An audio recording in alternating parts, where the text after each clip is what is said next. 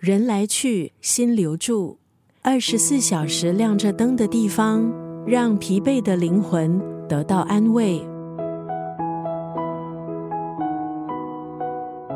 尽了最大的努力，却还在苦苦挣扎的人，一直相互支援、关爱彼此的人，在梦想还有生存的路上感到彷徨的人，不便利的便利店会继续驻守在小弄巷里。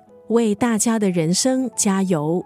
今天在九六三作家语录分享的文字，出自畅销书韩国作家金浩然的著作《不便利的便利店二》。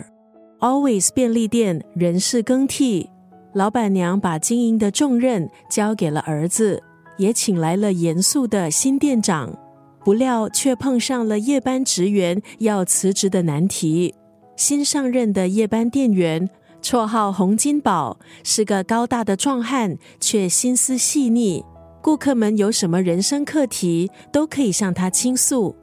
可是这家伙年纪不小，履历上却全是兼职工作，从来没有做过正职员工。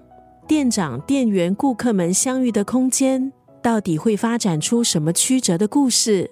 今天在九六三作家语录就要分享这本书《不便利的便利店二》当中的这一句话：比较就像是一种癌症，会让你生病，所以别去跟别人比较，照自己的方式过活就好。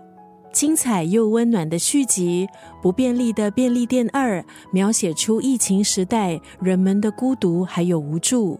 可是，只要有宽容，还有爱，就能够成就彼此。